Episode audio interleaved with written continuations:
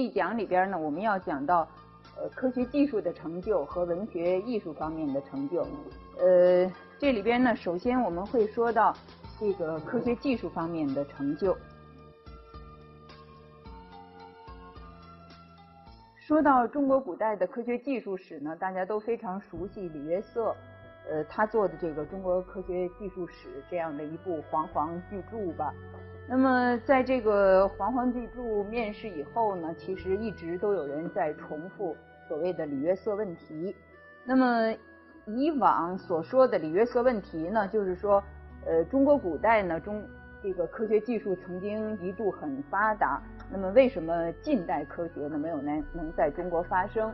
呃，最近这些年来呢，有一些研究者呢就指出，其实呢这个问题只是李约瑟问题里的一个部分，也就是说是一个反问题，就是为什么没有这种情况？其实呢，李约瑟问题里边呢还有一个所谓的正问题，就是从另一个角度来看。那么这另一个角度呢，就是说，呃，中国文明呢在它的这种发展史上，把一些人类的呃，创造性的成果应用于呃对自然界的关系，那么这样的一种应用呢，在中国历史上是特别成功的，呃，相对的来说呢，比西方文明更加有效。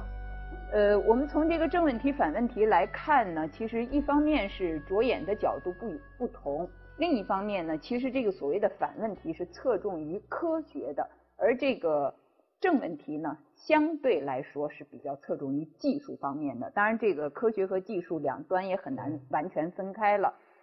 嗯孙小纯呢是中国科学院自然科学史研究所的一位研究员，呃，他呢在他的这个从百川归海到河岸风光这样一篇文章里边呢，就提出来说，中国的科学史的研究呢，应该发展一种社会学和文化的取向。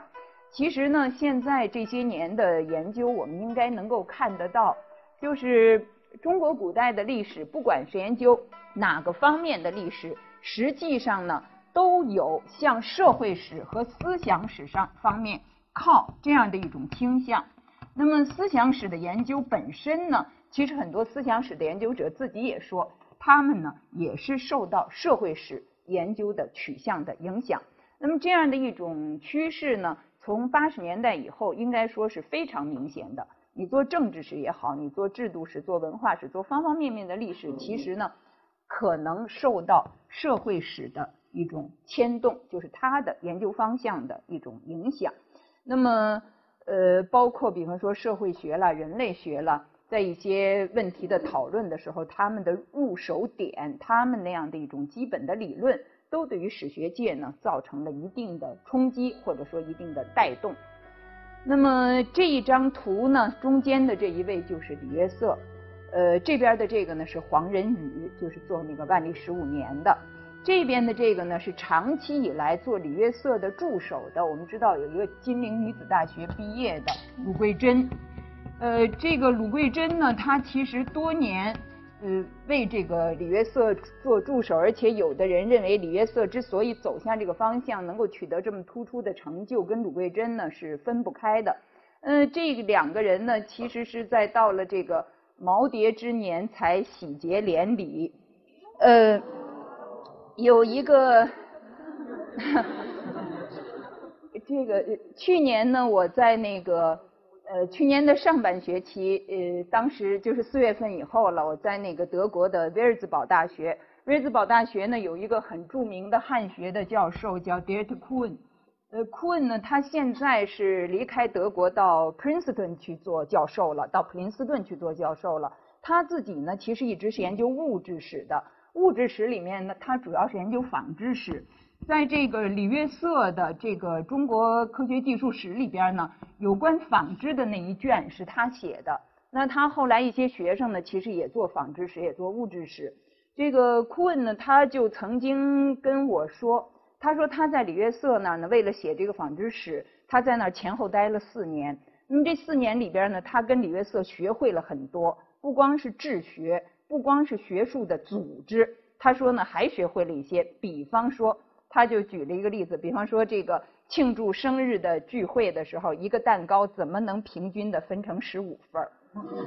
我一直到现在也不知道怎么平均分成十五份儿。那么当然还有一些其他的例子，例子之一呢，呃，还有他说他跟李约瑟学会了怎么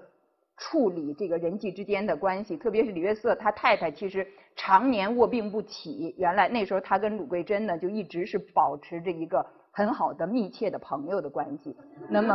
呃，就是这样的一种一种这个关系怎么去处理？那。呃，李约瑟呢，在他的这个《中国科学技术史》里边呢，说到，如果我们在中国古代的文献史料里边呢，考察任何一种主要的科学科学，所谓的纯粹科学，就是我们现在意义上的基础科学，或者是应用科学，那实际上呢是比较偏重于技术的，是吧？这种呃实用的应用的这样的一些门类，那么都会发现它的这个发展的一个主焦点呢，会是在宋代。那么这样的一种情况呢，其实不是偶然出现的。我们可以看到这样的一种情形呢，其实和我们上一次所说的宋代的新儒家的复兴，以及我们说到的这个新儒家他们所阐发的像《大学》里边的格物致知这样的一些说法，这样的一种追求是有关系的。呃，我们知道在十九世纪的时候，已经开始有一些西方的科学的著作，那个时候就西洋科学吧。翻译成为中文，那么这样的一些汉译本、西洋科学著作的汉译本翻译过来以后，比方我们现在说的物理学，那个时候呢叫做格物学，或者呢叫做格致学。那么所谓的格物、格致，都是从格物致知这里来的。格是什么意思呢？格其实就是一种推究的意思。那么推究呢，或者简单的说呢，我们也可以说它是一种研究，通过一种推究万事万物。对于这些万事万物的推究，达到一种知识的境界。那么，而且呢，在这个过程里边呢，是要穷尽它的道理，就是说要打破砂锅问到底吧。那么，不得到一个呃真正的结论呢，就不罢休。这样的一种宋儒的精神，带动了方方面面的认识，也包括自然科学。首先，我们来讲唐宋时期的科学技术成就。这个中国古代的科学技术成就呢，应该说那个时候的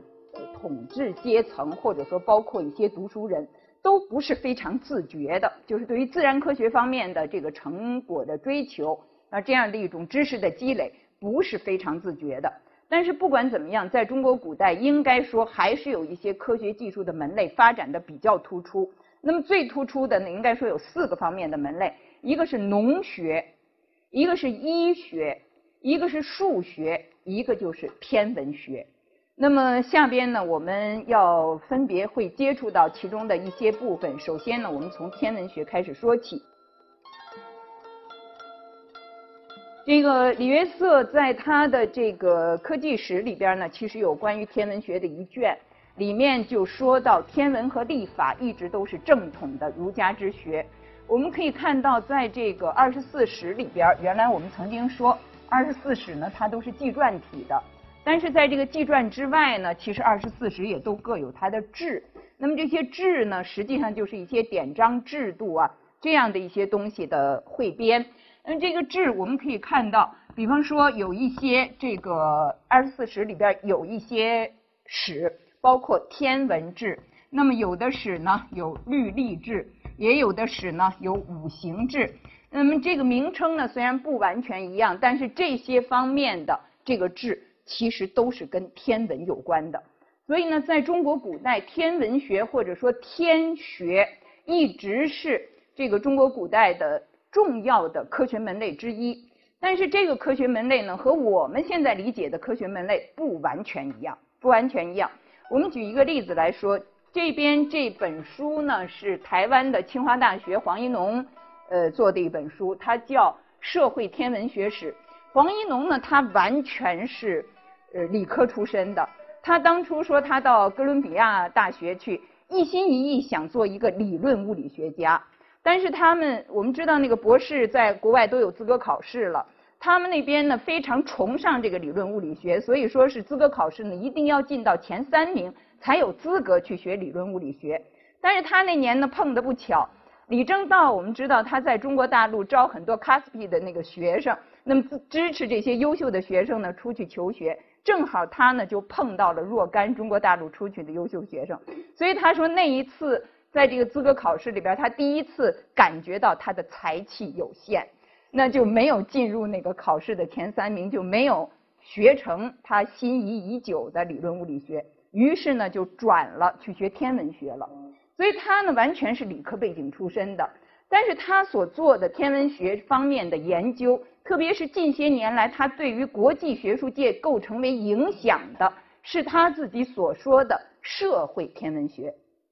也就是说呢，他把这个天文学呢放在一种社会的背景下、文化的背景下，甚至于是政治的背景下来看，就是中国古代的这个天文学。江小源呢是呃在上海的一位。也算是科学史家吧。那江小源呢，他自己的他其实也是做天文学史，但是他把这个呢不称之为社会天文学，而是把它称之为天文学史的外史。所谓的外史是什么？就是从外面去看，看它和外部的关系，而不仅仅是从天文学内部的发展理路来看，不是从纯粹科学的这样的一个角度来看。那么它的这个外史的研究呢，其实也是说，因为天文观星嘛，所以和星战术是有关系的。我们知道中国古代有很多的术士，对吧？有的呢就是专门看那个星变的。那么历法呢，也是从天文的观测这样的一个角度下呢才发展起来的。那么他呢也是研究这些星战历法和社会和文化的关系。他有一个观点，他其实觉得这个中国古代的天文学是一种科学和政治巫术的结合，就是说它不是纯粹科学的。我们从这个黄一农的研究里边呢，也能够看得到。比方说黄一农的研究里边，他说过，这个星变，这个星星的在这个天上的这种运行的轨迹啊，是会有一些变化的。那么这个星变呢，有的会认为是被认为是很不吉利的，有的呢。会被认为是很吉利的，对吧？有各种各样的星变。那么最不吉利的星变，古代会认为是荧惑守心，这就是最不吉利的星变之一。荧惑是什么呢？荧惑就是火星，因为好像有点闪闪烁烁的，所以把它叫做荧惑守心。心是什么呢？我们知道中国古代把这个能够看到的天体这个星空分成二十八个。星宿对吧？每一个星宿就是一个区域了，对应的一个区域，就像我们呃在这个地球上要分七大洲啊，什么几大洋啊，是一个道理。那么这星宿，其实呢，西方人他们会说是星座，对吧？从希腊以来都会有星座之说，实际上就是划分的方式不一样，但是都是划分成一个一个区域。那么荧惑守心呢，其实就是说荧惑它一直守在星宿这个位置上。荧惑呢，就是火星，通常被认为是不很吉利的，闪闪烁烁，代表这种不稳定，甚至于战争啊这样的一种状态。那么它一直留在这个新宿这个地方，而新宿呢是反映这个国家的对应于国家的最高政权，皇帝、皇子这样的一个最高政权的。那么这个荧惑一直在这个位置上，那这个国家呢就要出变乱了，要不然就是皇帝他们这儿是有问题，要不就是宰相那边有问题。这个黄一农呢，他把中国历史上鉴于记载的二十三次荧惑守心，就是哪一年哪一月出现荧惑守心，跟这个天文学史，现在其实可以用计算机去推断，因为这个天象还是有规律可循的，所以呢可以去推断，看应该什么时候会出现这种荧惑守心的现象。那么推断了之后的比较呢，他做出来一个结论。历史上有过记载的二十三次荧惑守心里边，十七次是不存在的，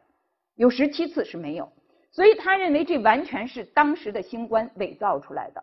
而伪造的目的呢，那当然就和当时的社会问题和当时的政治问题有关。另一方面，按照现在的就是说一种科学的所谓的地毯式的排查，就是古代可能有多少次这个荧惑守心的现象。那么他认为呢，应该有三十八次，可是这三十八次在历史上有记载的是非常有限的，是非常有限的。所以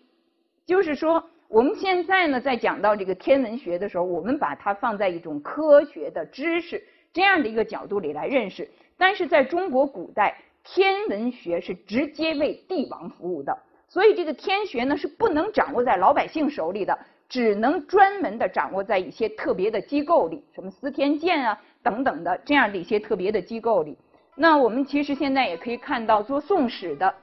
呃，博士论文也有写星战历法和宋代的政治文化的。那最近呢，我在审一篇那个呃投稿的论文，也是在讲异常的天象和徽宗朝的政治。所以这样的一些问题，让我们看到这个研究古代的科学技术的问题的时候，其实呢离不开当时的背景。好，说到这个天学呢，主要的一个是天象观测，一个是历法。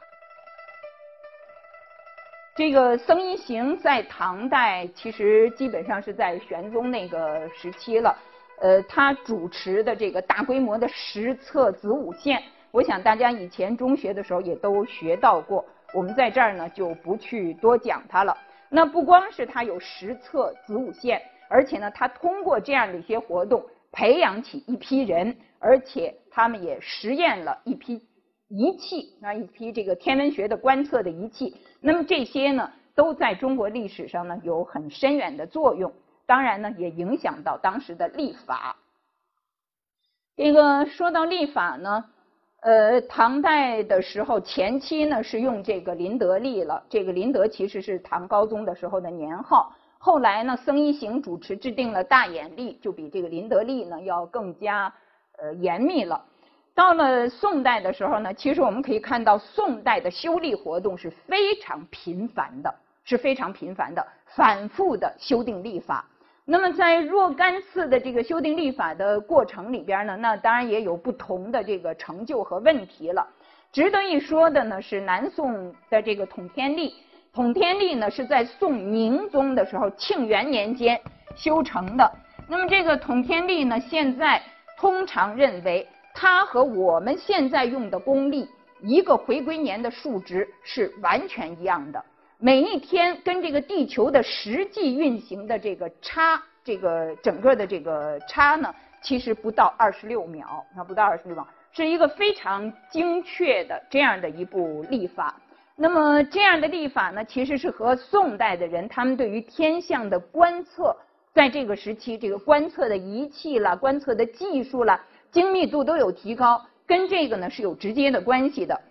这个我们在这边呢看到的是星象图了。这个星象图呢，在中国古代其实有很多。星象图主要是两种用处，一种呢就是装饰性的。你看那个现在那个张北，呃，那个发掘出来的那个辽代的那个墓葬，那个墓葬的那个穹顶上面就会有星象图。我们现在从这个敦煌文书里边出土的这个文书里边也能看到星象图。另外一种星象图呢，它是跟实用有关系的，就是一种实际观测的记录。现在我们看到的这个天文图碑，这个存在苏州的这个呢，就是一个比较严密的一个实测结作为实测结果的这样的一幅这个星象图。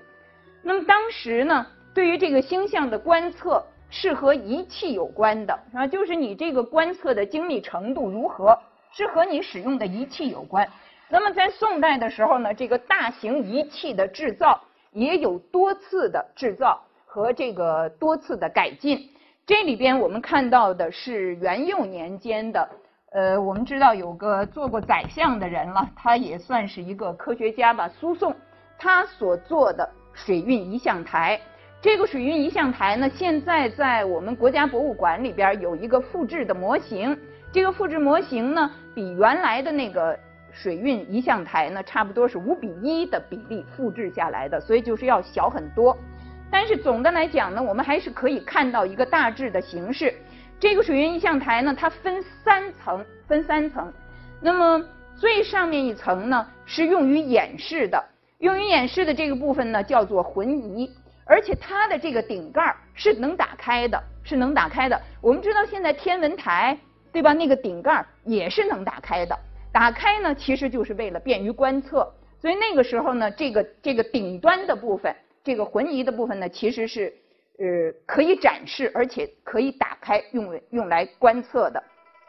中间的这个部分呢，是用来观测天象的主要部分。这个部分呢叫浑象。下边呢是用来计时和报时的，计时和报时的，实际上呢就是一个天文钟。为什么叫水运仪象台呢？因为它的动力是靠滴漏。